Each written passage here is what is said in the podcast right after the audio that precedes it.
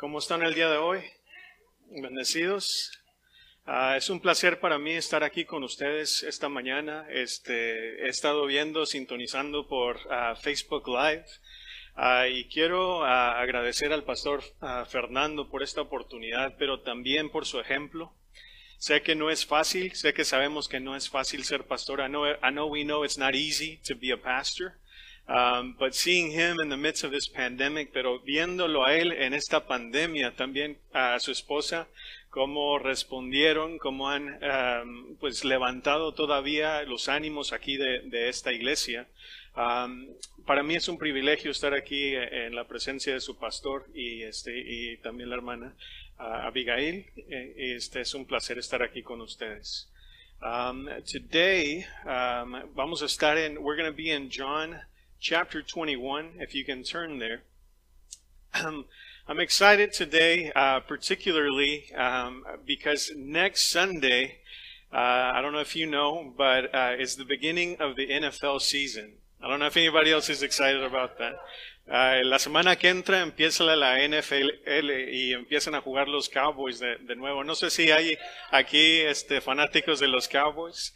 Pero eh, les digo por qué estoy tan emocionado, porque mi esposa y yo casi hemos estado en la casa todo, todos estos seis meses y creo que hemos visto todas las series habidas y por haber en la tele.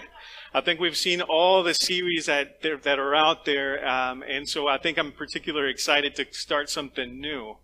Um, I don't know about you, but whenever it happens, you, you watch all these series, but it, you always come back to the same thing. So we started with Tiger King. I don't know how you translate Tiger King, creo. El niño que vino del mar. No sé si, eh, si ustedes han visto todas estas series, pero creo que what happens to us is that we always tend to come back to the same one we started with.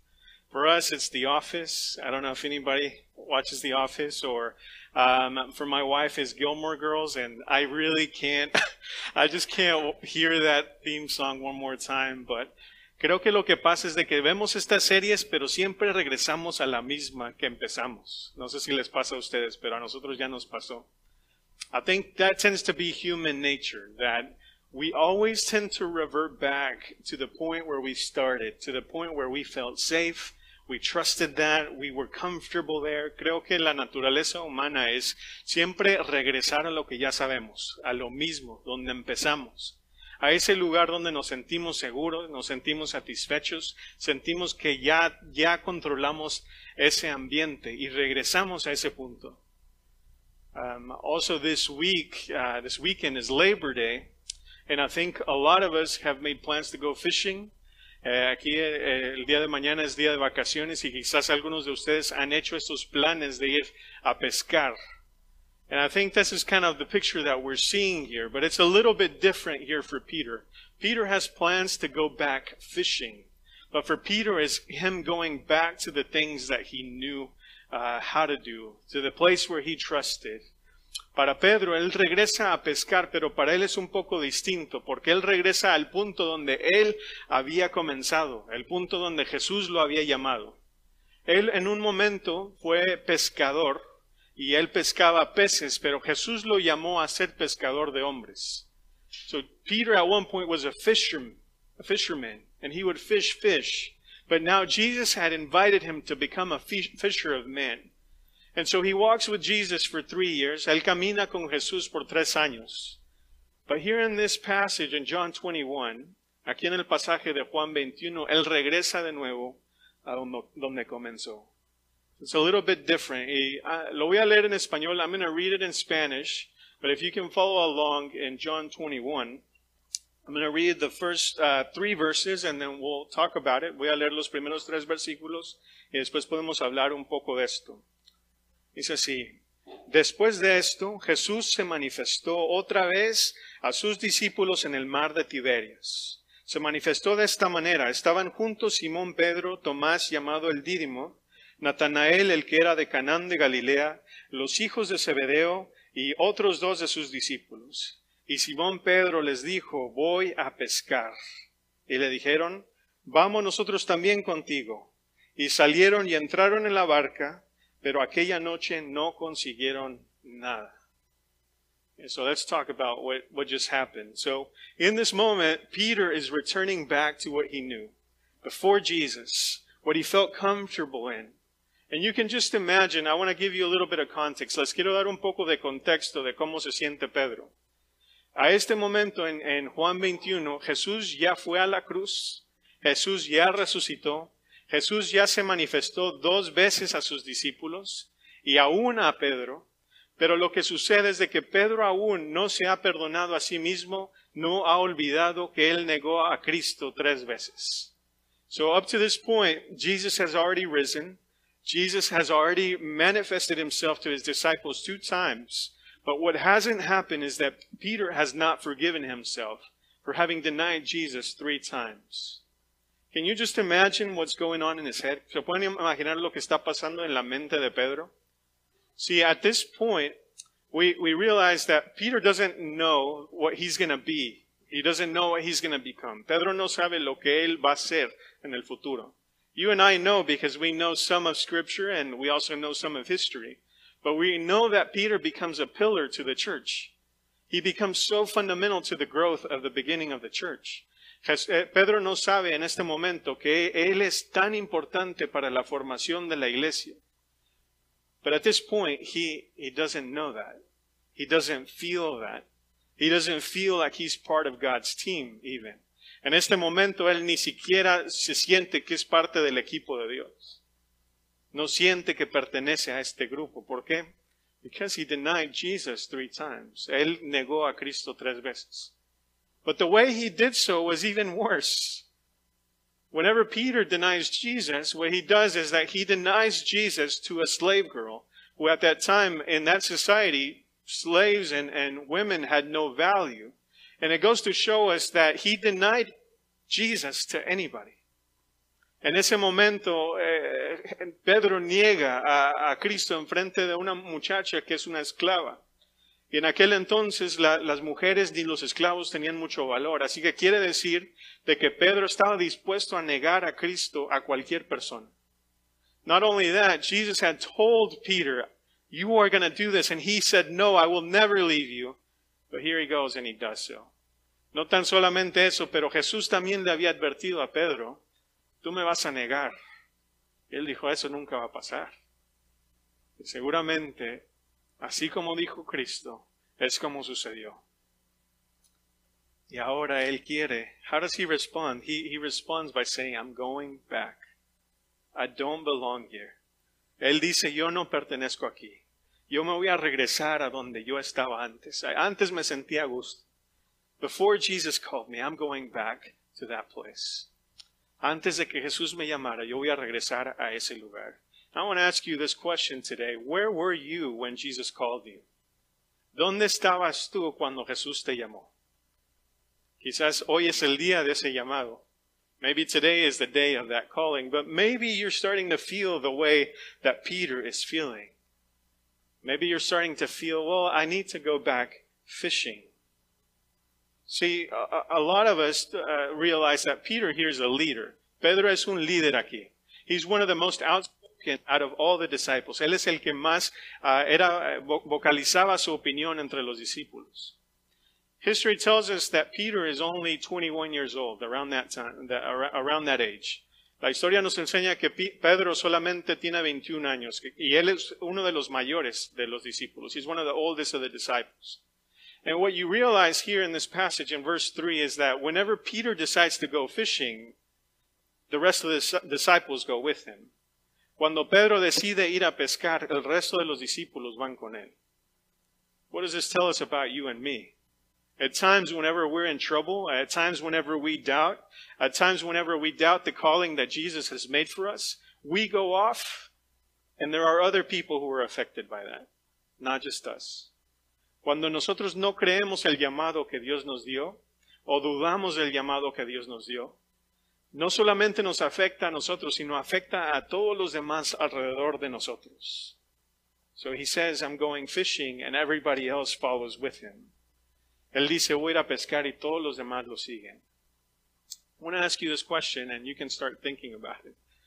Have you ever gone fishing? And metaphorically speaking, Have you gone fishing spiritually or emotionally? Are you there now? ¿Has ido de pesca y simbólicamente, emocionalmente, eh, aquí en, en, en tu espíritu has ido a pescar, así como Pedro? I think it's easy for us to, to even go fishing here at church. And what do I mean by that? I mean that it's easy for us to say, well, I, I can't amount to this. I, I can't do this. I, I, can't be up here. I can't give this great impression. I, I can't follow through. Quizás es fácil ir de pesca aquí en la iglesia. Porque, porque decimos, yo, yo no puedo hacer esto. Lo que hicieron los hermanos, yo no puedo adorar de esa manera. I don't have it in me. I, I can't love my kids the way they love their kids. I can't love my spouse the way they love their spouses. So guess what? I'm just going back. Yo no puedo amar a mis hijos de esa manera. Yo no puedo amar a mi esposa de esa manera. Me voy a regresar a donde yo estaba antes. En aquel momento no tenía que hacer nada distinto. I don't know if you've, you've been there. I, I know people that have been there. Yo conozco a gente que han estado ahí. I'll tell you that I've been there. Yo también he estado ahí. It's easy for us to go back to those spaces. But I want us to continue. Quiero que continuemos aquí en el versículo 4. Y esto es lo más importante, es cuando Jesús entra eh, en, esta eh, eh, historia. Al amanecer Jesús se presentó en la playa. Aunque los discípulos no se daban cuenta que era Jesús, entonces Jesús les dijo, hijitos, ¿no tienen nada de comer? Y le contestaron, no. What's happening here? So the disciples are off fishing. They're out on their, on their boat. And from a distance, they hear Jesus calling out to them. And he's asking them a question. What we realize here is that they don't know that it's Jesus. They just hear somebody talking to them. But as we see Jesus' words, we'll begin to see that he's revealing himself through his words. He's not revealing himself through sight, but really through his words. Lo que vamos a ver aquí es de que los discípulos no saben que es Jesús, pero poco a poco Jesús se va manifestando, se va revelando a través no de su vista, pero de, a través de las palabras que Jesús diría. What does he say? What's, what's the first word? He says, hey you backstabber. Oye tú que, que me engañaste. No dice eso. ¿Cuál es la palabra que él dice? in the ESV, in the ESV it says children. In the NIV it says friends. En Spanish, en la Reina Valera dice hijitos. Esta palabra es una palabra de relación. Jesús inmediatamente en este intercambio, inmediatamente les está diciendo hijitos. saying, I'm here for you. I care about you. You're still in my family. That doubt that Peter had, am I still on this team? He's not only saying that, he's saying, you're part of my family. No solamente le está diciendo, todavía eres parte de mi equipo, le está diciendo, eres parte de mi familia. The second question is interesting. It says, have you gotten anything to eat? Um, le pregunta, ¿tienen, han, han pescado algo para comer? La respuesta es no, and I think uh, the answer is no, and, and I think it's because it, it's a reminder for us. How has shame served you? How has guilt fed you? How has leaving benefited you? ¿Cómo te ha ayudado la culpabilidad? ¿Cómo te ha ayudado ese sentimiento de vergüenza? de que no puedes? ¿Cómo te ha ayudado? ¿Hay algo allá fuera de Cristo? Is something feeding you out there outside of Christ, of this relationship with Him? For them, the answer was, was no. Para ellos la respuesta era no. But Jesus slowly begins to reveal himself even more, and he says, Why don't you do this? He tells them something that he had told them when he first called them. He says, Why don't you cast your net to the right side of your boat. Les dice las mismas palabras que les dijo en aquel momento cuando los llamó por primera vez. ¿Por qué no ponen su red de este lado derecho de la barca? Slowly they start to realize these are words that we've heard before. Ellos están escuchando y están realizando. Estas son palabras que hemos escuchado antes. And whenever they cast their net, they get all these fish. And the Bible says that there are so many fish that they aren't able to lift it up. Dice la Biblia que están, ponen su red y levantan la red y no pueden con tantos pescados que están ahí, eh, al mandato de Cristo. Bible says that Peter and John start looking at each other and they slowly start saying, we, we've been here before. It says, it's him, it's the Lord. Hemos estado aquí antes, es él, es el Señor. And immediately Peter loses his mind. He, he's besides himself. He can't control himself. He's undone. Inmediatamente Pedro pierde el sentido. Dice la Biblia que en vez de, de, quitarse la túnica, es más, se la pone y se tira al mar y empieza a nadar hacia, hacia la playa. He, instead of taking off his garment, he puts it on. He doesn't know what to do and immediately he swims to, to the shore. I think it's interesting that these disciples, I, I'm sure they were upset Peter leaves them with all the fish for him to, for them to take care of. He leaves aside the mundane, all the things, all the worries, everything behind. He knows that Jesus is at the shore and he swims to him. Él deja todo lo que las, las preocupaciones, se las deja a los discípulos. Quizás ellos estaban molestos después y quizás hablaron de esto después. Pero él deja todos los pescados, todas las preocupaciones, las deja, se pone la túnica, se tira al agua y nada hacia la playa. ¿Por qué? There's something more important.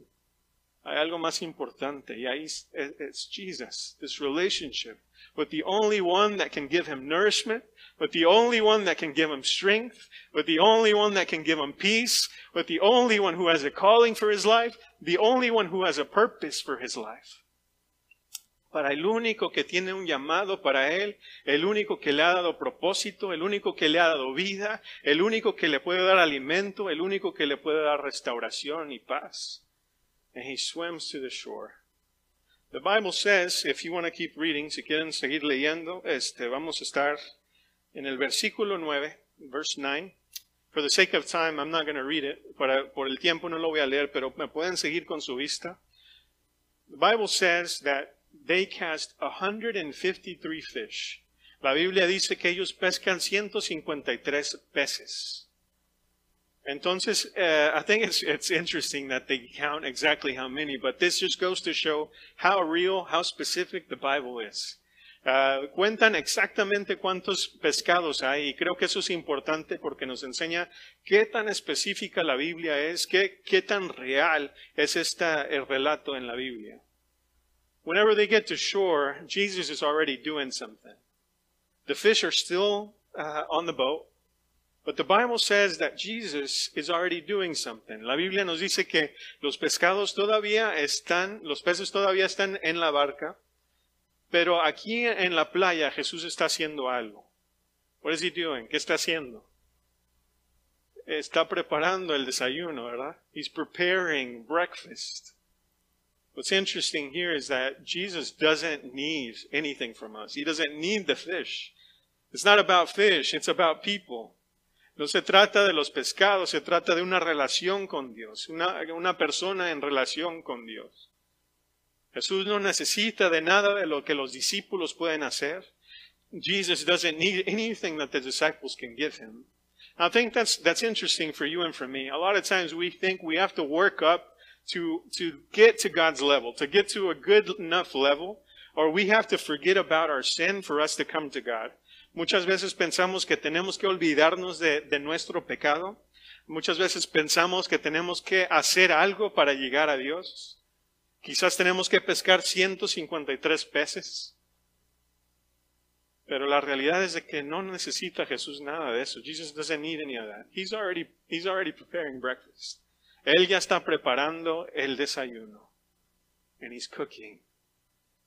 What does this tell us? What, what does this tell you and me? I, um, I think that Jesus here is more interested in, in, in nurturing and caring for us than condemning us. Muchas veces creo que aquí Dios está más interesado en darnos restauración que en darnos condenación. I know that uh, I don't didn't really have this prepared, but um, I know it's an election year, and we talk a lot a lot about abortion. Sé que es una um, es un año de, de, elecciones y hablamos mucho del aborto. Uh, I, I remember uh, this week, actually, I received a phone call from a girl that used to come to our church. Uh, she used to lead worship um, and, and, sing songs uh, up in up in church, and uh, she had a baby uh, out of wedlock, and, and she felt the need to leave the church. había una muchacha que cantaba y, y hacía alabanzas con nosotros en nuestra iglesia y se embarazó y ella sintió el, la obligación de irse de la iglesia. this week, after three years, she calls me and she says, Hey, um, I, I decided to keep my baby. Um, I've been working. I, I, I have been renting this apartment for five months, but I lost my job due to COVID. Um, and, and I, I, have half the rent, but I don't have the other half. Ella, ella me dice, pues, pues tuve el bebé, me, estoy trabajando. Uh, por cinco meses ya, ya he pagado la renta aquí, pero perdí mi trabajo por el COVID. y ahora no puedo pagar la renta. Tengo la mitad, pero no tengo la otra mitad. I think here it's this calling is like, what do we, what do we do? We, we have this, this girl who maybe she didn't make the right decisions up front, but the reality is that here she's in, she, she's in need of our help. A lot of times what we want her to do is to come up to the front and say, I'm sorry, I want to apologize to everybody. Or you should get married first and then we can care about you. O quizás queremos que ella venga aquí al frente, que, que, que se hinque aquí en frente de todos, o que se case primero antes de regresar a Cristo. That's just an example, but I think there's many examples like that in our church today. Hay muchos ejemplos como esos. And I tell you that because that was a response of a lot of, uh, a lot of our church members is, well, what are we going to do next month? ¿Qué vamos a hacer a siguiente, el siguiente mes cuando ella necesite otra vez dinero? But God here, Jesus isn't worried about that here. What's, what's Peter going to do next year? What's Peter going to do next week? ¿Qué va a hacer Pedro la siguiente semana o el siguiente año? ¿Me va a negar otra vez? Pues vamos a esperarnos para ese momento. That's not how Jesus works. Jesus goes to the point where Peter is in his brokenness. Jesus doesn't wait for Peter to come to him. Jesus goes to him. Jesús no espera que Pedro regrese a él, Jesús va hacia él. En su punto de necesidad, donde, donde Pedro lo necesita, ahí está él. No dice palabras de condenación, él simplemente lo restaura, le da alimento. He nourishes him, he's restoring him. Eventually the disciples, they come back to the shore. Eventualmente el resto de los discípulos regresan a la playa ninguno de ellos se atreve a decir, ¿es Jesús? O ninguno se atreve a preguntarle, who, who are you? Who is this guy? We, we think we know who you are, but tell us who you are. Nobody. Must have been an awkward breakfast, right? Not knowing who you're talking to. Quizás era un poco raro no saber con quién estaban hablando, pero ellos sabían. Jesus is just restoring. He's restoring. I think today, I, I want to invite you today to come to shore. Come to shore. Jesus is already waiting for you. He's, he doesn't need anything from you. He doesn't need anything from you. El día de hoy los quiero invitar que ustedes regresen nuevamente a esta playa donde está Cristo. Él no necesita nada de ti. Él no necesita obras de ti. Él no necesita comportamiento de ti. Eso viene después. That comes later. But it begins with the transformation of knowing that Jesus is present there for you. Empieza con la, el, conocimiento de que Jesús está ahí y Él ya ha hecho las obras. I think it's important for us to know, to know that. Um, I think in this time of COVID too, a lot of, a lot of us are watching online and I think it becomes so easy for us to stay in that routine. And in fact, sometimes we don't even tune in anymore. Muchas veces ya estamos viendo por internet y quizás es más fácil ya ni siquiera sintonizarnos. But even to you, I'm inviting you once again. It's not about being here with everybody. No se trata de estar aquí con todos en persona. Es bonito. This is good to, to be together. But the most important thing is to have communion with God. To have communion with Jesus. Lo más importante es tener comunión con Jesús. Ahí donde estás el día de hoy. Tener comunión con Jesús. Dejar lo que Él te restaure. What did that look like for Peter? ¿Cómo se vio ese, esta restauración para Pedro? The way it looked was with three questions. La manera como se vio es con tres preguntas. And it's the same question over and over again. It's Peter, do you love me? Peter, do you love me? Pedro, ¿me amas? Así es, así empieza la pregunta de restauración. Pedro, ¿me amas? Oh, yeah, I think I do. Creo que sí. Pedro, ¿me amas? Sí, Dios, tú sabes. Jesús, tú sabes que te amo. Yes, you know that I love you. Pedro, me amas. Peter, do you love me? And yet again he says, Jesus, you, you know all things. Jesús, tú sabes todas las cosas. Three in the Bible is, is very uh, symbolic uh, in Scripture. And three tends to be this, this, this number of restoration.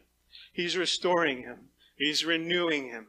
El número tres en la Biblia tiende a ser un, un número simbólico de restauración, como lo vemos en la resurrección. The way we see that in resurrection, three is this restoration for Peter.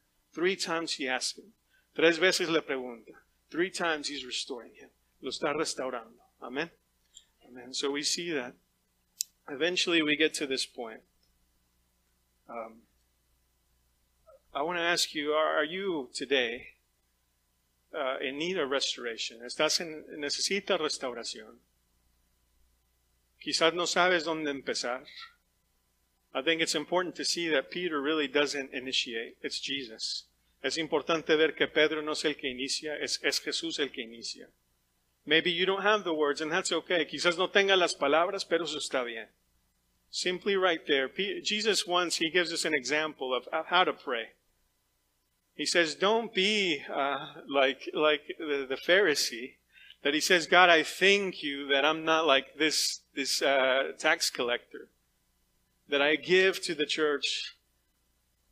But he says, be instead like that tax collector that doesn't even look up to heaven. He says, have mercy on me, a sinner. Jesús una vez da un relato de, cómo orar a Dios y dice, no seas como el fariseo, que dice, Dios, te doy gracias que yo no soy como esos otros pecadores. Es más, dice, sé como este cobrador de impuestos, que ni siquiera voltea al cielo, que baja la cabeza y dice, Dios, ten piedad de mí, un pecador. I think that's where it begins for us. Amen. Jesus restores him and he feeds him And eventually Peter will go on to feed the rest of the sheep. Jesús lo restaura, lo alimenta y eventualmente Él va a regresar a alimentar las ovejas. And I want to end, quiero terminar con este versículo, el versículo 18. Ahí si lo tienen en sus Biblias. Jesús le dijo a, a Pedro, apacienta mis ovejas. De cierto, de cierto te digo que cuando eras más joven, te ceñías y ibas a donde querías. Pero cuando seas viejo extenderá las manos y te ceñirá otro y te llevará a donde no quieres ir. Esto dijo señalando con, que, con qué muerte Pedro iba a glorificar a Dios. Después de haber dicho esto, le dijo, sígueme. Eventualmente Pedro iba a llegar a un punto donde él iba a decidir entregar su vida completamente a Cristo hasta el punto de morir como un mártir. Eventually, Peter was going to give him, uh, decide to give Jesus all of him, all of his life, to the point where he was even going to surrender his life as a martyr. He was going to die for the sake of Christ. And this is here foreshadowing that. Jesus was not asking that of him up front. Jesus was going to restore him first. I think we need to have this process lined up right. Tenemos que tener este proceso bien. I think there's going to come a time when Jesus will ask us that, to follow him. It's important to be restored and to be nurtured in him. So I want to pray for you, church. Quiero orar por ti eh, en esta mañana.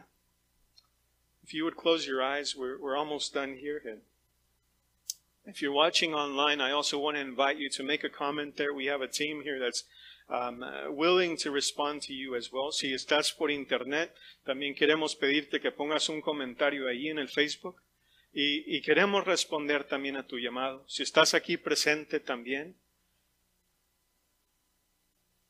¿Estás, ¿Dónde estás el día de hoy? ¿Estás regresando al punto donde Dios te encontró? Are you back to where the point where Jesus called you at? Do you not know how to get back? Are you waiting for your works to speak for you? I ask you today to simply surrender to Him. Te pido el día de hoy que no esperes que tus obras hablen por ti, sin embargo que simplemente te rindas a lo que Dios ya ha hecho por ti. Jesus is waiting at the shore. Jesús está esperando en la playa. Él te espera con brazos abiertos. Él no necesita nada, nada de lo tuyo, pero Él te quiere. He doesn't need you, but He wants you. He has a plan for you. He has a purpose for you. Él tiene un plan para ti. Él tiene un propósito para ti. If you've never made uh, or don't know how, I wanna I wanna pray with you. Si no sabes cómo, eh, quiero orar contigo el día de hoy. Puedes repetir después de mí. This isn't a magical prayer. No es una oración mágica, pero simplemente es un ejemplo. Just an example of how uh, to pray to God. But it really comes from the heart. It comes from surrendering yourself to Him. To make this decision to follow Him. To say, Jesus, it's not about me anymore, it's about you. I want to follow you. I want to come back to you. No se trata de, de, de obras, pero es un, un deseo de seguir a Cristo. Que mis decisiones sean tuyas ahora, Cristo. If you want to repeat after me, say, Dear God, Dios, en esta mañana, te pido perdón por todas mis fallas. I ask forgiveness for all of my failures. I really don't know how to come to you. Realmente no sé cómo llegar a ti. But I thank you that you came to me. Pero te doy gracias que tú veniste hacia mí. When I was wanting to leave you, cuando yo que te quería dejar, tú veniste hacia mí. You came to me. And in this moment, God, I, I need you to restore me. En este momento, Dios, necesito que me restaures. Lord, I need you to, feed me. Necesito que me alimentes. I pray that you see me at my broken state. Te pido que me veas en mi quebranto. Heal me, Father. Sáname, Dios.